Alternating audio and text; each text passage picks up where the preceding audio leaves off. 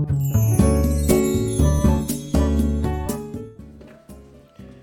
い、おはようございます。美容師をしています。カナと申します。えー、今日のテーマは宣伝美容室の宣伝についてお話をしようと思います。えー、このチャンネルではスマート経営をすることで一人サロンでも利益を最大化することができた僕が美容のこと経営のことその他いろんなことを毎朝7時にお話をしています。はいあのまあ、美容室の宣伝ですねあの美容室に限らずに限らずだとは思うんですがまあ、美容僕は美容室をやっているので美容室っていうことでお話をしようと思うんですね。で、えっと、宣伝はやるよりもやり続けるのが大事という話であのまあこれは新規集客でもそうですしあの、まあ、一度来てくださった方お客様顧客様に向けてのあの情報発信とか宣伝という意味でも同じだと思うんですけどまあ単純にこうお知らせをするとかまあ、単発でこう時々何かを発信するっていう風だけだとやっぱりなかなか不十分なのかなっていうのを思うんですよね。例えば新規集客っていう時で言えばあのやっぱいつもこう、まあ、インスタならインスタで常に開いた時に、まあ、何か必ず1日に1回ぐらいはこのストーリーのところに出てくる美容室っていうものは美容師さんってやっぱ気になるじゃないですか。気になるというか、まあ、嫌でも気になる必ず目につくのであのまあ覚えますよね覚えると記憶に残るこの内容がいい悪いというよりもあこの美容師さんいつも出てくるなとかってなるわけじゃないですか。でこれってやっぱ第一歩として大事でこれがないとなかなか次に進まないっていうのがあるんですよね。まあ、よっぽどその本当に探してみたものとドンピシャなものがあのパッとこう出てきた場合それだったら一発でこう集客とかにつながることもあるかもしれないけどあのまあなんとなくいい病院ないかなとかって探してる人に向けてって考えてた場合はやっぱりその常にこう表示されてこう刷り込まれないとなかなかその行動に移さないと思うんですよお客様って。うん、なのでやっぱりやる単発でやるだけではなくてもう宣伝やり続けなきゃいけないだからこれは SNS だったら投稿し続けなきゃいけないし音声配信であればこう毎日毎日発信をし続けなきゃいけないっていうのがあると思うんですよね。まあ、毎日じゃなくてもいいんだけど定期的にこう続けなきゃいけない。であの、まあ、顧客様に向けてでもあのやっぱりこう生活の一部に入り込む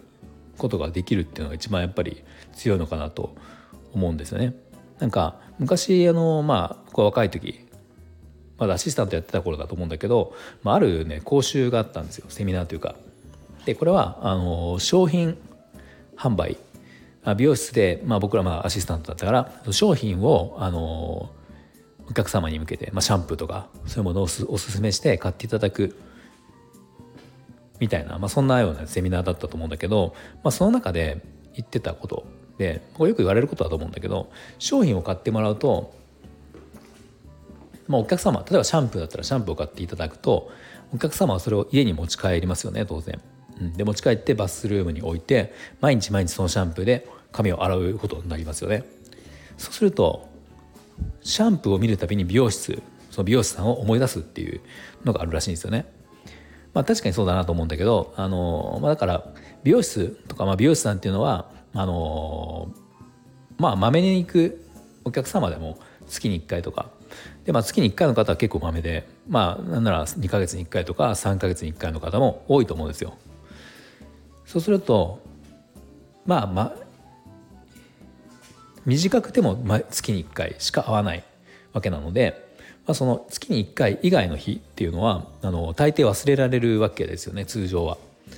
まあ髪の毛の話とか美容院どこ行ってるの？って話になればそこで担当の美容師さんとか思い出してもらって「あどこどこの美容院だよ」ってこうそこのパッとこうねあの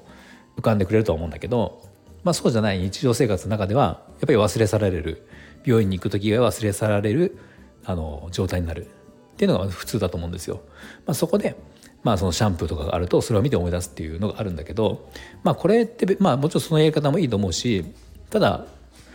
他にはやっぱり今は時代的にいろいろやり方があってこれが SNS だったりすると思うんですよ。まあ、常にその SNS とか、まあ、情報発信をすることで、まあ、公式 LINE でもいいんだけど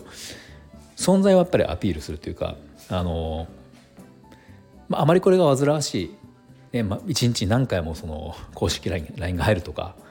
だとまあよくないのかもしれないけど、まあ、ある程度最低1回はなんだかんだでこう思い出してもらうっていうことをやるとあのまあ新規の方だったらその来店の動機にもなるしきっかけにもなるし、まあ、あの顧客の方であればあの来店周期が縮まるのかなと思います。あのまあ、ちょっとこう忘れていたとかねあの、まあ、そろそろかなとか思いながらもなんとなくだらだらこう時間が過ぎていったっていうような人がそこで美容師さんのこう投稿を見たりとかであそういえば病院行かなきゃっていうのは絶対あると思うんですよね。なんかあの僕も経験あるけどこう例えば外で外でというかねや休みの日に、まあ、例えばこうショッピングモールとかでお客様に会う偶然会ったりすると「こんにちは」みたいなので挨拶してまあ、そうすると次の日に予約入ったりとかっていうのって経験ないですか？で多分あると思うんですよ。僕結構やっぱ僕も何度も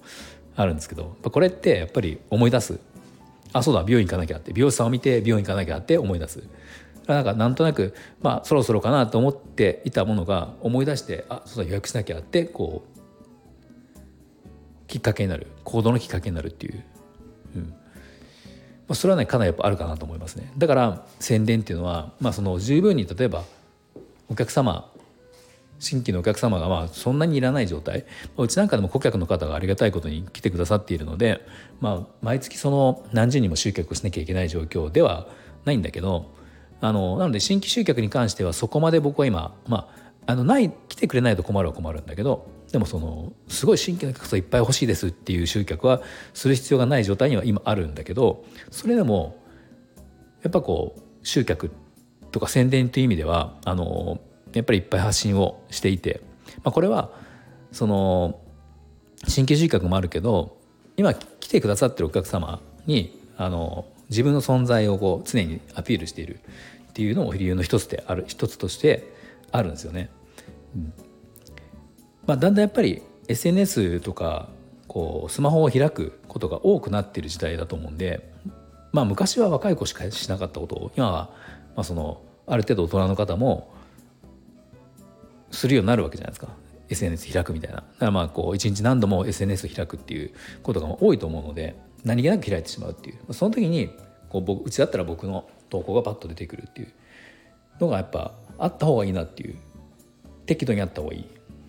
それはすごく思います。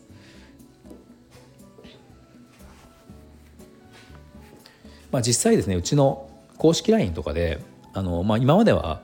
あ、先日僕あのこのスタイフのラジオであの配信で公式 LINE をねプランを上げたのでもっと活用していきたいなっていうことを話したのがあったんですけどあの、まあ、実際今までは本当にまあなんかキャンペーンのお知らせ年に2回のキャンペーンのお知らせをするぐらいしか使っそのメッセージ配信としては使っていなかったんですよね。うん、とまあ時々あの連休のお知らせとかでやるぐらいで、まあ、でもそれでもそのお知らせをした直後っていうのは予約が入る率が高いんですよ。まあこれはやっぱりあのさっきね話した美容師さんとお客様と会ったら予約が入るとかと同じ効果なので効果だと思うのでまあ、こういうことが実際あるってことはやっぱりその発信をしているっていうし続けているっていうことはすごく武器になるんじゃないかなと思います。うん、なんかこの現象ってなんか名前がもしかしたら、ね、あるかもしれないですよね。僕は知らないんですけどそのマーケティング用語なのか,、まあ、なんかその要は思い出して行動に移すみたいな、ね、発信をしたらあのメッセージを送ったら予約がたくさん入るみたいななんかそういうあるんですかね現象の名前というかもしかしたらあるのかなと思って思うのでもしか、ね、あのそんな知ってる人は教えていただけると嬉しいかなと思います。はい、えー、では最後まで聞いていただいてありがとうございました。何かもし少しでも参考になりましたらいいねボタンフォローをぜひお願いします。